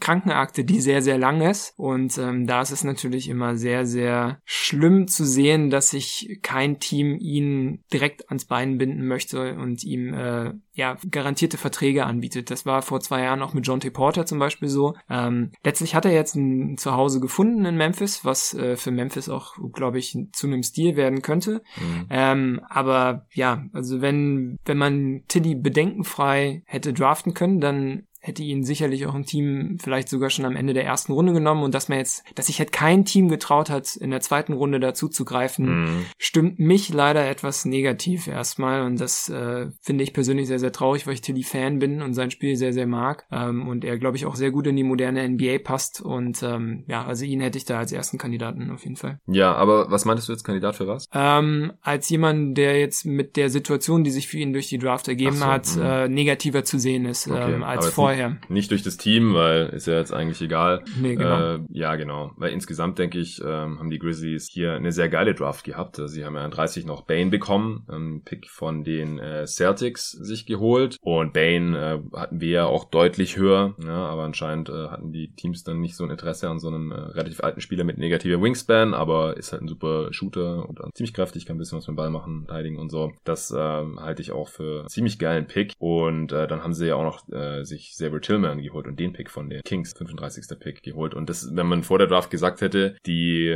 Grizzlies bekommen Bane, Tillman und Tilly, aber ohne irgendeinen ihrer First-Round-Picks dafür zu verwenden, dann hätte man äh, das wahrscheinlich auch nicht wirklich glauben können. Nee, ohne Frage. Also, dass sie dort drei Erstrunden-Talente irgendwie abstauben, das äh, kann man dem Front Office gar nicht hoch genug anrechnen. Also, das war wirklich eine der besseren Draft Nights gestern. Also, das wollte ich gar nicht wegnehmen und ich glaube auch, dass, ähm, also gerade weil die Grizzlies ja auch John T. Porter, der auch eine ähnlich lange Krankenakte wie äh, Kean Tilly hat, äh, sich reingeholt haben zuletzt, ähm, ist es vielleicht für Tilly doch nicht so super schlecht zu sehen, aber an sich ähm, ist er vielleicht negativer dazu, dadurch äh, zu betrachten, dass er gar nicht gedraftet wurde. Aber ja, das ist natürlich jetzt nicht genau das gleiche wie die neue Teamsituation äh, ist vielleicht schlecht für die Entwicklung des Spielers, wie man es jetzt an manch anderer Stelle sehen könnte. Also ich würde da vielleicht zum Beispiel Danny Avdija in den Raum schmeißen, da gefällt mir der Fit mit Washington nicht so super, ähm, weil er sich sein Spiel viel mit den äh, Minuten von Rui Hachimura eigentlich überschneidet, mhm. den sie zuletzt erst gedraftet haben. Also ich glaube nicht, dass man beide zusammenspielen lassen kann, was immer ein Problem ist, wenn man halt zwei Top Ten Picks hat, äh, die einfach nicht zusammenpassen. Mhm. Also Avdija würde ich zum Beispiel jetzt äh, bisschen runterschieben, beziehungsweise ja, seinen Wert äh, ein bisschen niedriger einschätzen, dadurch, dass er jetzt zu, zu den Wizards gegangen ist. Ja, wieso glaubst du, dass die zwei nicht so gut zusammenpassen? Ähm, ich glaube halt, dass beide nicht zusammen, also beide müssten wahrscheinlich, um ihr, ihr ähm, Maximum zu erreichen, auf dem Flügel spielen können. Und ich glaube aber nicht, dass beide zusammen äh, ja gegnerische Flügel gut genug verteidigen können, als dass man noch einen Big daneben spielen lassen kann. Aber andersrum äh, kann halt beide, keiner von beiden Fünfer verteidigen und damit äh, ist man halt in so einem weirden Lockjam gefangen, ähm, der wenige Lineups ermöglicht, wo man beide gewinnbringend aufs Feld bringen kann. Und das äh, ist halt entwicklungstechnisch ein Killer für beide. Ja. Würde ich so sehen. Ja, und dann gibt's noch die Fragezeichen hinter dem Wurf bei beiden eigentlich, also hinter dem Dreier. Ja, also vom Value her verstehe ich es auch an neun und äh, wenn man jetzt halt sagt, der Spieler muss aber auch vor allem jetzt zu Beal und Ball passen, solange die noch da sind, da finde ich es eigentlich ganz gut, weil Afdija muss jetzt nicht irgendwie die erste oder zweite Option sein, solange die beiden Dudes da sind. Äh, ich weiß jetzt halt nicht, ob man man da so sehr auf Hachimura achten sollte. Na klar, war letztes Jahr ein hoher Pick, aber wir haben ja auch nicht so viel von ihm gehalten. Und ja, muss man halt sehen jetzt, wie, wie viel Afdija im Endeffekt mit Hachimura spielt und wie er sich dann da entwickeln kann. Hm, hast du noch Spieler für die Kategorie? Ich habe einen Spieler, bei dem ich mir noch nicht sicher bin, ob ich den Fit super gut oder gar nicht passend finde, und das ist Cole Anthony an 15 zu den Magic. Mhm. Ähm, theoretisch haben die Magic genau das gemacht, was sie äh, machen müssen, nämlich einen Ballhändler reinholen, der äh, bisschen Creation-Potenzial hat. Das ist das, was ihnen ja schon seit Jahren fehlt und wo sie schon seit mehreren Saisons auf der Suche sind, sich dort mal reinzuholen, haben sich ja auch Marke Fulzer als Projekt reingeholt ähm, und jetzt mit äh, Cole Anthony jemanden ähm, sich ins Team gepackt, der eventuell das sein könnte, was sie suchen, aber ich bin gespannt, wie er an seine Rolle rangeführt wird. Wenn man ihm jetzt sofort die Schlüssel in die Hand gibt, dann glaube ich, dass ähm, das nicht so funktionieren könnte und dass man ihn dann vielleicht niedriger äh, sehen muss, ähm, weil wir bei Go-To-Guys in unseren Ranking-Besprechungen eigentlich zu dem Schluss gekommen sind, dass man ihn nicht mehr so als klaren primären Ballhändler sehen mhm. sollte, sondern eher so als Komplementärspieler, als Secondary Ballhändler, der äh, mit seinem Pull-Up-Shooting einen besseren Star entlastet, den es aber eigentlich in der Hinsicht in, bei den Magic noch nicht gibt. Und deshalb ist es ähm, ein komischer Fit, ähm, wo es aber noch in beide Richtungen gehen kann. Also da muss ich mir selber nochmal Gedanken drüber machen, jetzt so die nächsten Tage und Wochen, wie ich das sehe. Und dann werden wir auch am Anfang der Saison sehen, ähm, ob er gut mit Foles zusammenpasst zum Beispiel und wie äh, ja da die Offense gestrickt ist. Ähm, an sich guter Pick der Magic an der Stelle, weil ja, man kann da auf jeden Fall auf diese Creation Upside Upside gehen, die bei Anthony auch mitschwingt. Der war halt nicht ohne Grund in der Number One Pick Konversation vor einem Jahr. Ähm, aber wir wissen noch nicht ganz, welcher Spieler er jetzt ist nach diesem verletzungsgeprägten Jahr, was halt bei UNC absolut nicht gut war. Ja, also ich finde den Pick äh, da eigentlich ganz gut. David und ich hatten ihn auch in unserer Mockdraft da genommen für die Magic tatsächlich. Und wir hatten halt gesagt, ja, ich denke, Fultz und Anthony können sich das Playmaking dann so ein bisschen teilen und Fultz äh, hat sich jetzt eher Richtung Defender entwickelt, nicht so ein guter Shooter und Anthony scheint das Shooting ja schon mitzubringen und kann dann da vielleicht auch so ein bisschen DJ Augustin quasi beerben. Von daher Pick eigentlich ganz cool und er war ja auch froh, dass er da gedraftet wurde. Er hat auch nochmal betont, wie scheiße sein Jahr war bei UNC. Schlimmste Jahr seines Lebens und so. Deswegen äh, mal gucken, wie er sich jetzt in der NBA schlägt. Ähm, du musst gleich los. Ich würde sagen, wir hauen jetzt vielleicht noch ein paar Spiele raus, die wir so allgemein als Deals und Reaches noch einordnen würden. Und dann haben wir beide die Picks besprochen und dann werde ich nachher noch ein bisschen äh, die Teams besprechen, die jetzt besonders äh, positiv oder negativ aufgefallen sind, wenn das für dich passt. Ja, gern. Also ich denke halt nach wie vor, dass Obi Toppin seine Draftposition eher nicht rechtfertigen kann, aber es war halt schon irgendwie prädestiniert, dass die Knicks ihn hier nehmen. Er hat es auch total abgefallen. Er ist ja auch aus New York und äh, ja, ich, ich denke halt auch, dass die Knicks-Fans sich da jetzt freuen und äh, sich auf seine Danks freuen und so. Und der Witz ist, wir hatten ihn ja auch zu äh, den Knicks gemockt, aber halt an 27, nicht äh, an 8. Äh, die Knicks haben ja noch ein paar Trades gemacht mit ihren Picks und haben im Endeffekt dann an 25 ja Emmanuel Quickly genommen. Hat auch ein Spieler, den die meisten eher so 10, 15, 20 Spots weiter unten gerankt hatten, oder? Ja, ohne Frage. Also bei Kentucky gab's dieses Jahr viele gute Guards. Ja, Maxi ging dort halt voran. Klar, vielleicht wird Quickly jetzt derjenige, der dort äh, aus dem Calipari-System äh, kommt und dann plötzlich ausbricht in der NBA, so wie es ein Tyler Hero oder äh, Bam Adebayo gemacht haben. Aber für wahrscheinlicher ist es halt bei äh, Maxi zu erachten und deshalb ja war Quickly da wahrscheinlich auch so ein kleiner Reach. Ähm, aber interessant zu sehen, neues Management ja auch bei den Knicks, die klar wussten, dass sie ihn dort anscheinend haben wollen. Ähm, hatten ja dort unten in der Range auch äh, diverse Picks hin und her getradet. Als erstes wahrscheinlich so als äh, Munition, um noch ein bisschen höher zu kommen von acht nach oben, weil es ja immer dieses Gerücht gab, dass äh, Toppin vielleicht schon an fünf zu den Cavs gehen könnte. Und dort hatte man dann gegebenenfalls überlegt, äh, wahrscheinlich ein bisschen höher zu traden, weil man ihn unbedingt haben wollte. Und dann äh, ja hat man unten in den 20ern, ich glaube an 25 dann letztlich genau Quickly genommen. Ja. Ähm, aber wahrscheinlich auch ein Ticken zu hoch, da hast du recht. Also aus meiner Sicht auch. Ähm, ja, dann der nächste Reach war natürlich Jalen Smith an 10. Ja, da müssen wir nicht mehr drüber sprechen. Da, den lassen wir jetzt einfach mal außen stehen. An 16 haben wir uns beide fragend angeguckt. Ja. Äh, vor allen Dingen, weil das auch ein äh, Pick war, für den getradet wurde. Dort haben die Pistons ähm, Isaiah Stewart gezogen und ähm, wir haben es beide nicht verstanden. Nee, ich hatte den auch gar nicht in der ersten Runde gemockt, geschweige denn natürlich gerankt. Also das äh, war schon eine Überraschung. Also viele haben damit gerechnet, dass er vielleicht Ende der ersten Runde noch weggeht. Ich hatte ihn in den Pods jetzt auch mehrmals erwähnt, weil er halt einer dieser äh, Top-Recruits von der Highschool war, aber im College hat man auch relativ schnell gesehen, der ist nicht so groß und nicht so athletisch. Zwar Wingspan und Kraft, aber das ist halt auch so ein Spielertyp, dieser Banger unterm Korb, der nicht besonders athletisch ist. Ich weiß nicht genau, was die Pistons jetzt mit dem wollen an der Stelle. Ja, angeblich will man ihn im Training wieder werfen sehen haben und sowas, aber ja, auch er ähm, kommt von der komischen Uni von Washington, die auch so Zonen-Defense gespielt haben. Also da wurde er auch äh, ja, in Space nicht so richtig gefordert. Man weiß nicht, wie das defensiv aussieht mit ihm und äh, ja, er ist halt auch einer von diesen eher Oldschool Big Men, ähm, die ja auch nach der Lottery viel zu hoch gezogen sind. Also ja, deshalb klar Reach an der Stelle da an 16. Ähm, 26 haben wir auch so ein bisschen die Nase gerümpft, äh, der zweite Boston-Pick. Ja. Äh, die haben den auf Peyton Pritchard verwendet. Äh, College-technisch ein überragender Guard gewesen für Oregon. Ähm, aber was Danny Ainge in der NBA für ihn sieht, das weiß ich nicht. Ich glaube, David hatte irgendwie heute sowas gepostet von wegen, dass äh, Danny Ainge sich selbst gedraftet hat, weil sie seine, seine die College-Stats ja. auch sehr, sehr ähnlich aussahen Geil. und irgendwie äh, der Spielstil auch ähm, ganz gut aufeinander passt und so so weiter. Ähm, aber an der Stelle waren halt noch ganz andere Jungs zu haben, also einfach nur drei Spots weiter, zum Beispiel Malachi Flynn, mhm. ähm, der wahrscheinlich ähnliches bringt, aber viele Sachen auf einem höheren, höheren Niveau kann. Also ich würde so sein Pick-and-Roll ähm, viel besser einschätzen als das von Pritchard. Ähm, deshalb, ja, weiß ich nicht. Auch das Pull-Up-Shooting ist bei Flynn auch besser. Also ich weiß nicht, was man sich von Pritchard verspricht und ihn dann da am Ende der ersten Runde zu nehmen, ähm, das fand ich ein bisschen hoch. Und da hätte ich halt auch gedacht, also, dass er gedraftet wird, auf jeden Fall, aber ich hätte halt auch eher so ab den 40ern mit ihm gerechnet. Ja, okay. Du musst jetzt gleich los auf den Zug. Hast du noch irgendwelche letzten Worte zur Draft zu verlieren? Ähm, ja, es war natürlich irgendwie wieder eine wilde Nacht, äh, die sehr, sehr viel Spaß gemacht hat und äh, es cool war, das mit dir zu gucken, auf, auf jeden. jeden, Fall. Ja. Äh, und da auch die Picks direkt äh, besprechen zu können. Aber ansonsten bin ich jetzt auch einfach verdammt froh,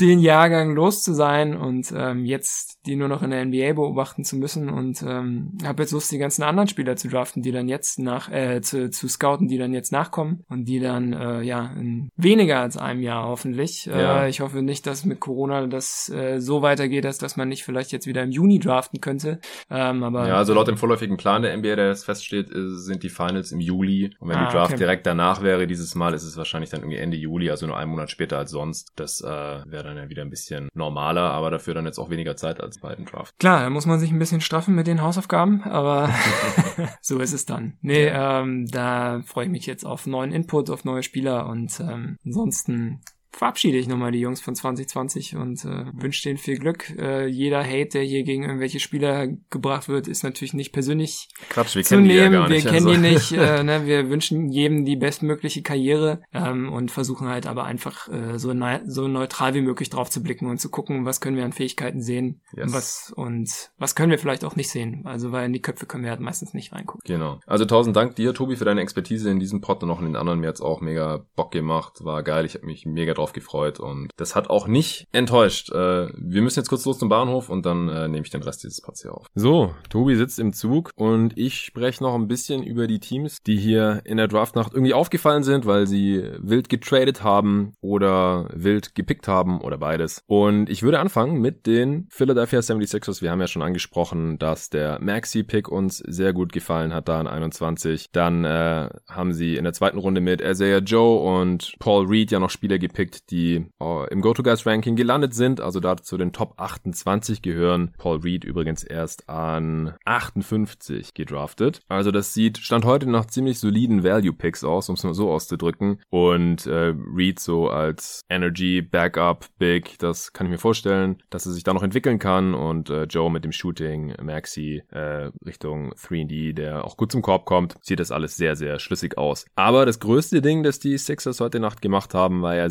sicherlich der Trade, der noch vor der Draft stattgefunden hat. Das war kurz nachdem ich meinen Pod rausgehauen habe, gestern zu den Trades, die ähm, bis zur Draft-Nacht gemacht worden waren. Chris Paul, Drew Holiday, Covington. Der kam kurze Zeit später raus und zwar Al Horford konnten sie dumpen und seinen riesigen Vertrag nach nur einer Saison in Philly, die ja ziemlich enttäuschend waren. Das hat einfach vorne und hinten nicht zusammengepasst mit Joel Embiid und Ben Simmons. Und man dachte eben schon, dass es ein Deal ist, den die Sixers wahrscheinlich nicht losbekommen oder da eben heftig draufzahlen müssen. Und jetzt haben sie dafür mit Danny Green einen Spieler zurückbekommen, der starten wird, der in den letzten zwei Saisons beide Male Champ geworden ist als Starter, der sicherlich jetzt langsam in die Jahre kommt und defensiv nicht mehr auf dem Top-Niveau ist, wo er früher mal war. Und der Wurf ist natürlich auch streaky, das ist klar. Aber ich denke, so wie er teilweise kritisiert wurde jetzt in den letzten Playoffs und Finals von den Lakers-Fans natürlich vor allem, ist er vielleicht schon wieder fast ein bisschen unterbewertet. Es war eigentlich ziemlich klar, dass die Thunder ihn nicht behalten werden, hatte ich hier im Pod, glaube ich, auch gleich gesagt, nach dem Schröder-Trade. Und Terence Ferguson haben die Thunder auch noch mitgeschickt. Das heißt, äh, nachdem sie ihn ja vor wenigen Jahren in der ersten Runde gezogen haben, haben sie ihn jetzt hier schon ein bisschen aufgegeben. Er wird kein Star mehr werden, aber könnte natürlich ein solider Rollenspieler werden. Es war teilweise auch Starter bei den Thunder. Das würde bei den Sixers jetzt wahrscheinlich nicht. Und dann mussten die Sixers natürlich noch einen äh, First-Round-Pick drauflegen.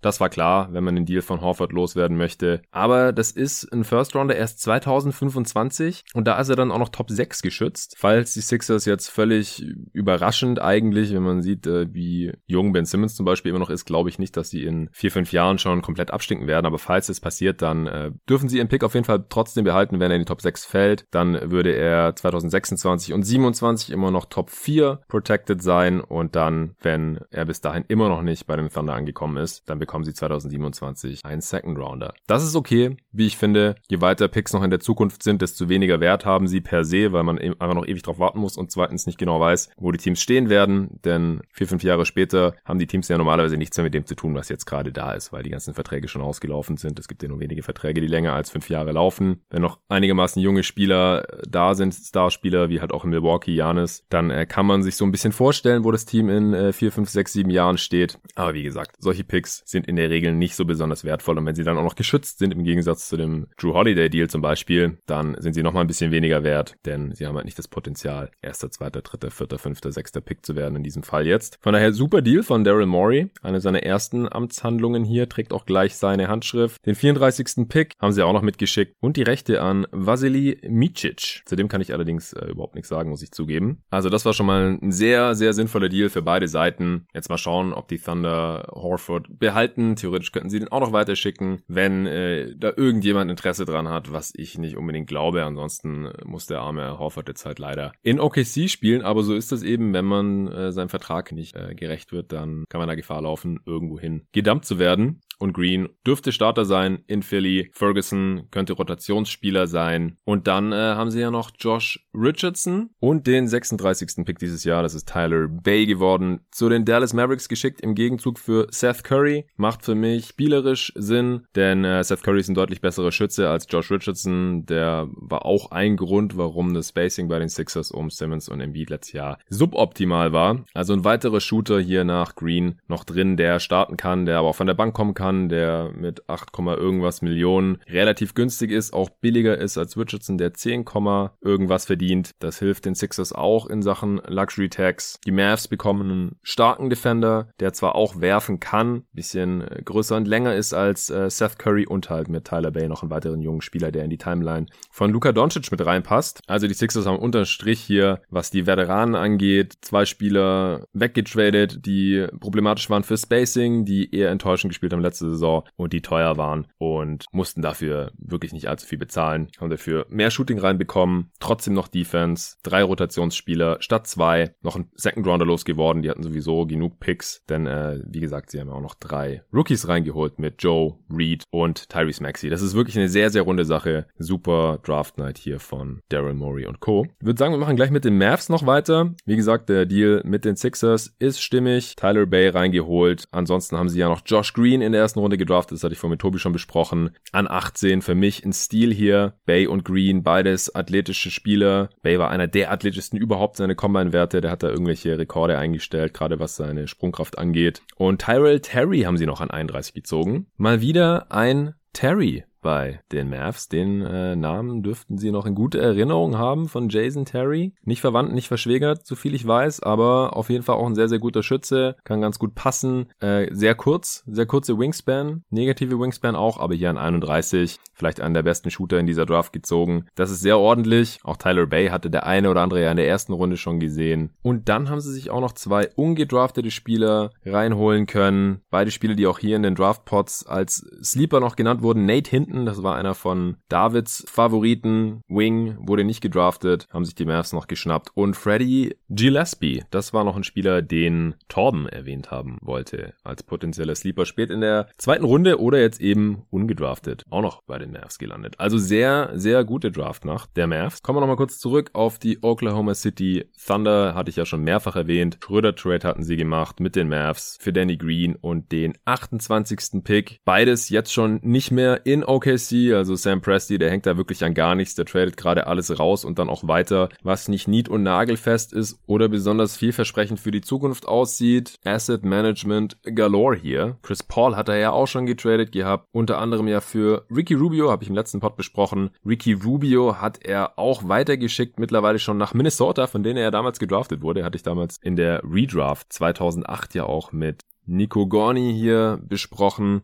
Rubio also zurück an alter Wirkungsstätte. Außerdem nach Minnesota wurden der 25. Pick und eben der 28. Pick. Der 25. war der eigene und der 28. war eben der, den sie von den Lakers für Schröder bekommen hatten. Ging alles nach Minnesota im Paket für den 17. Pick, mit dem sie ja dann Poco gedraftet haben. Das war dann ihr höchster Pick hier in dieser Draft. Sie hatten ja nur den 25. und für ein Team im Rebuild ist es natürlich ziemlich niedrig. Deswegen hat Sam Presti aus meiner Sicht alles richtig gemacht. Acht Spots nach oben getradet. Rubio Rubio konnte man sowieso nicht gebrauchen, als relativ alten Point Guard schon. Ist auch schöner für ihn, wenn er irgendwie um die Playoffs mitspielen kann in Minnesota, ist das jetzt wahrscheinlicher und schon früher der Fall, als in OKC, die jetzt halt gerade so ein bisschen vor dem Nichts stehen, noch kein klares Star-Talent haben. Gilgis Alexander jetzt wahrscheinlich der beste Spieler nächste Saison. Und deswegen hier mit Poku auch noch ein Spieler, der eine riesige Upside hat. An 17 bekommen, super Pick aus meiner Sicht. Und um das äh, Salär von Ricky Rubio auszugleichen, kam James Johnson noch mit, genauso wie Horford, jetzt ein Spieler, den OKC spielerisch eigentlich nicht gebrauchen kann, eventuell dann auch noch weiter verschicken kann gegen einen schlechteren Deal, der noch länger läuft oder sowas und dafür wieder ein Asset abstauben kann. Ist ja wirklich krass, was Presti hier mittlerweile an Picks angehäuft hat. Dann gab es noch einen kleinen Deal in der zweiten Runde. An 53 haben sie Cassius Winston gedraftet und den dann gegen Witkresci, der Tscheche, den Tobi vorhin auch schon angesprochen hat, den ich auch bestimmt völlig falsch ausspreche, und äh, Admiral Schofield getradet. Also die Wizards haben im Prinzip Schofield zu den Thunder gedumpt, um Geld zu sparen. Das heißt, sie halten wahrscheinlich nicht mehr so viel von dem Spieler, den sie ja letztes Jahr noch in der zweiten Runde gedraftet hatten und haben dafür im Endeffekt gezahlt, dass sie von 37 auf 53 runtertraden. Cassius Winston, auch ein Spieler, den ich hier in den Pots immer wieder erwähnt hatte, als potenzieller äh, Backup Point Guard. Das kann er jetzt vielleicht für die Wizards sein. So, ich hoffe, ich habe jetzt keinen Deal von Sam Presti übersehen. Also sieht alles nach einer typischen Rebuild Draft Night aus. Alles nicht überraschend, aber eben ziemlich gutes Asset Management, meiner Meinung nach. Und ich denke, die Offseason ist auch noch lange nicht vorbei. Ich bin gespannt, was mit Kelly Oubre, Steven Adams, vielleicht auch Al Horford und James Johnson noch so passiert. Alles ziemlich große Verträge unterschiedlicher Länge, Spieler, die eher einem Team gleich helfen und äh, dafür für die Thunder nicht so interessant sind, bis die dann irgendwann mal gut sind. Äh, Dauert es noch ein bisschen,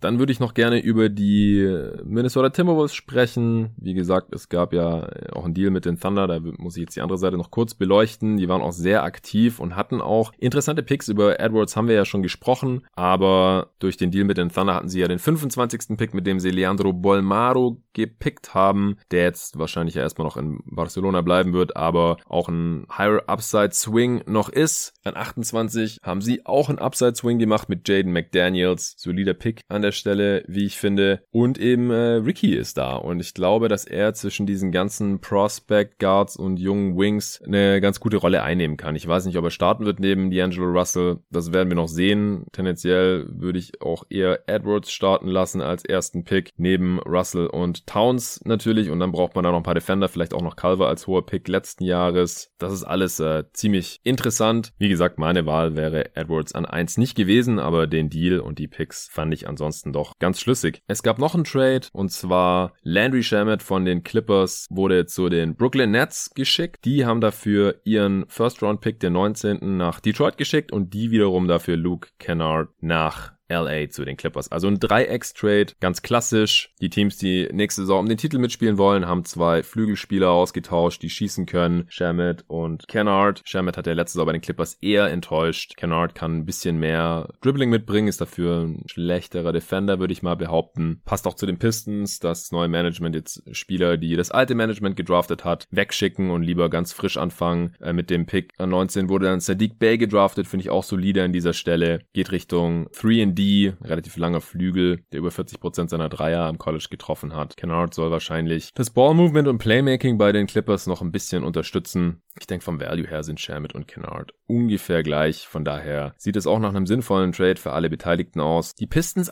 unterm Strich also auch mit einer sehr interessanten Draft. Ich finde Bay und Hayes sehr, sehr äh, gute Value-Picks an der Stelle. Hayes hatte ich ja auf 1 an meinem Board, den an 7 zu bekommen, ist natürlich super. French Connection jetzt auch natürlich mit Dumbuya. Hayes und Dumbuya, beides französische Nationalspieler. Dazu dann eben noch Sadiq Bay. Der einzige, der da halt ein bisschen aus der Reihe fällt, ist Stewart. Über den hatte ich ja mit Tobi vorhin auch schon gesprochen. Ja, und dass die Nets sich lieber hier schon ein bisschen gestandeneren Spieler reinholen in Shamit, das ergibt eben auch Sinn, hier reinzuholen. Denn die wollen auch lieber heute als morgen gewinnen mit Kyrie, KD und eventuell ja auch noch James Harden. Wobei ich das auch als glaube, wenn ich sehen habe, wirklich. Erstens traden, zweitens zu den Nets traden. So, das waren alle wichtigen Trades, die irgendwelche Veterans beinhaltet haben. Ich werde jetzt nicht jeden kleinen Picktausch in der zweiten Runde oder für zukünftige, Pick, zukünftige Picks hier jetzt noch runterbeten. Das muss nicht sein. Der Pot ist jetzt auch schon relativ lang geworden. Vorhin, als ich äh, mit Tobi noch zum Bahnhof gelatscht bin, da hat er noch gemeint, wir haben gar nicht über Grand Riller gesprochen. Auch ein Spieler, der auf dem im Go-To-Guys-Ranking ziemlich hoch war. Ich glaube an 17 und der erst ganz ganz spät in der zweiten Runde gedraftet wurde. Von den Hornets noch an 56, also die zweite Runde der Hornets, da kann ich mir wirklich nicht ganz erklären, was sie sich dabei gedacht haben. An 32 mit Kerry Jr. und an 42 mit Nick Richards, diese traditionellen Bigs, die wahrscheinlich maximal Backups werden. An 3 LaMelo Ball war natürlich super und dann mit Grant Riller an 56 auch noch ein Spieler, der irgendwie sein Backup sein kann, aber natürlich auch neben ihm spielen kann, aber wie viel Spielzeit bleibt jetzt natürlich noch übrig neben Rosier und Graham wahrscheinlich nicht so viel. Es sei denn, man tradet einen von denen. Aber gut, war der 56. Pick. Da ist es natürlich guter Value gewesen. Jetzt mal unabhängig vom Fit. Da sollte man wahrscheinlich gar nicht zu sehr drauf achten. Okay, äh, der Pod, der sollte jetzt langsam auch noch raus, damit ihr den heute Abend noch hören könnt oder dann halt auch morgen früh. Falls heute Nacht noch was passiert oder morgen im Laufe des Tages schon irgendwas bekannt wird, nochmal an Trades oder an irgendwelchen Spielern, die sich irgendwie schon vorzeitig geeinigt haben in der Free Agency. Theoretisch ist das erst ab 0 Uhr deutscher Zeit möglich, Freitag auf Samstag. Aber wir haben ja auch jetzt gesehen, dass Bogdanovic schon in irgendwelche Trades, seinen, in diesen seinen Trade-Deal zu den äh, Bucks involviert war. Da gab es übrigens noch die Meldung, dass er oder sein Agent äh, da gar nicht zugestimmt hätten. Vielleicht kam da die Liga und hat auf die Finger geklopft und gesagt, das geht so nicht. Oder Bogdanovic bzw. sein Agent haben noch ein besseres Angebot bekommen als der Vertrag für ungefähr 15 Millionen pro Jahr, der hier schon in den News berichtet wurde. Das äh, müssen wir noch im Auge behalten, weil wenn der Trade am Ende so nicht gemacht werden kann, auch äh, gegen Dante DiVincenzo und Wilson von den Bucks, dann muss man das Ganze natürlich nochmal komplett neu bewerten. Also mal abwarten, ob da jetzt noch irgendwas rauskommt in den nächsten 24 Stunden, dann werde ich natürlich sofort einen Pod aufnehmen und raushauen morgen. Ansonsten wahrscheinlich irgendwann in der Nacht von Freitag auf Samstag oder allerspätestens am Samstagmorgen gibt's hier den nächsten Pod. Und während ich hier aufgenommen habe, kamen sogar noch mal zwei neue Supporter dazu. Der Stefan Frera und der Janis Witte haben beide noch eine Startermitgliedschaft abgeschlossen. Also Jungs, ist wirklich super, was hier jetzt im Laufe der letzten Woche oder seit dem letzten Wochenende so reingekommen ist an Supportern. Wir sind jetzt bei 103 Mitgliedern. Das ist cool, die 100 geknackt zu haben jetzt innerhalb von kürzester Zeit von ungefähr 80 auf über 100 gekommen zu sein. So muss es weitergehen. 100 Supporter reicht noch lange nicht. Das muss ich auch dazu sagen. Das ist auch noch sehr weit weg von 5 oder 10 Prozent meiner Hörer, aber wir kommen langsam aber sicher hin. Deswegen überlegt euch gut, ob ihr zum Beispiel Bock habt, dass es nächstes Jahr nach der Draft auch wieder so einen Pod gibt und davor auch wieder diese ganzen verschiedenen Pods zur Draft-Vorbereitung. Ich habe da natürlich Bock drauf. Das ist überhaupt nicht die Frage. Aber wie gesagt, wenn ich das hier wirklich hauptberuflich machen sollte, fünf Folgen die Woche, 20 Folgen im Monat ungefähr, dann muss auch ein bisschen was dabei rumkommen, auch noch ein bisschen mehr als die 512 Euro, bei denen wir hier jetzt stehen, stand Donnerstagabend im Monat. Denn, wie gesagt, da kommt nur ein bisschen mehr als die Hälfte dann im Endeffekt bei mir an. Äh, eine Sache noch, die sich gerade hier spontan auf Twitter entwickelt hat, und zwar hat der eine der beiden neuen Supporter, der Jannis Witter, gefragt, ob ich nicht eine Fantasy-Liga machen will, nur mit Hörern oder Supportern. Ich würde es jetzt mal spontan nicht auf die Supporter begrenzen, sondern auch einfach mal eine für die Hörer machen. Und dann habe ich gesagt, ja klar, schickt mir einfach eine Mail an jeden Tag NBA und dann organisiere ich sowas. Ich denke, die Draft ist dann irgendwann Ende Dezember, wenn die ganzen Teams schon stehen, so zwischen 15. und 21.12. vielleicht. Äh, schickt mir eine Mail an jeden Tag NBA at gmail.com, dass ihr mitmachen möchtet. Und die ersten willigen Manager haben mir auch schon eine Mail geschrieben. Also, wenn ihr Bock habt, macht's lieber gleich. Wer zuerst kommt, mal zuerst. Allzu voll sollte die Liga nicht werden. Also vielen Dank nochmal an alle Supporter. Danke auch an alle, die hier heute zugehört haben. Immer schön am Ball bleiben und bis zum nächsten Pod. Okay, Aufnahme gerade durch und ich gehe auf Twitter und sehe, dass schon wieder ein Haufen Sachen passiert sind. Und ich will jetzt nicht irgendwie bis morgen warten, um dann hier das eine oder andere, was ich gerade im Pod gesagt habe, abzudaten. Und zwar das Wichtigste zuerst, Ersan Ilyasova wurde von den Bucks jetzt entlassen. Sie hatten seinen Vertrag ja garantiert und äh, ihn als Salary Filler in den Sign and Trade gegen Bogdan Bogdanovic gepackt. Und das deutet für mich jetzt darauf hin, dass dieser Deal tot ist. Also ich hatte es vorhin ja noch angesprochen, dass es schon äh, Gerüchte gab, dass äh, Bogdanovic da nie zugestimmt haben soll, was er ja rein formal auch noch nicht durfte, weil die Free Agency nun mal erst am äh, Samstag um 0 Uhr deutscher Zeit, beziehungsweise Freitag 18 Uhr in den USA drüben beginnen durfte. Und das sieht jetzt natürlich sehr, sehr bitter aus für die Milwaukee Bucks, denn sie werden jetzt Bogdanovic nicht bekommen. Das äh, tut spielerisch weh. Ich hatte ja im gestrigen Pod schon drüber gesprochen, wie er helfen kann. Und dass sie das jetzt hier mit so illegalen Tricks versucht haben, dann gescheitert sind, das wird bei Janis wahrscheinlich auch nicht so besonders gut ankommen. Also das ist schon ein herbes Setback jetzt für die Bugs, dass das alles so mit Sicherheit nicht klappen wird. Dann gab es noch einen Trade, auf den ich mir gerade noch nicht so wirklich einen Reim machen kann. Und zwar wurden Tony Snell und Kyrie Thomas gegen Dwayne Dedmond getradet. Kyrie Thomas hat bisher bei den Pistons noch überhaupt nichts gerissen. Tony Snell ist jetzt wahrscheinlich im Rebuild äh, und wenn man da gerade alles raushaut, was äh, noch irgendwelchen Gegenwert einbringen könnte, war das natürlich ein Trade-Kandidat, denn er ist immerhin jemand, der nicht besonders viele drei nimmt, aber die immerhin trifft und ein solider Defender ist. Aber was sie mit Dwayne Dedmon wollen, das äh, kann ich jetzt gerade überhaupt nicht nachvollziehen. Auch witzig, dass die Hawks ihn jetzt innerhalb von einem Jahr ziehen lassen haben, wieder für ihn getradet haben und jetzt wieder wegtraden. Also mal sehen, was da noch bei rauskommen wird. Ja, wilde Offseason. Ich bin gespannt, was in den nächsten Stunden passieren wird.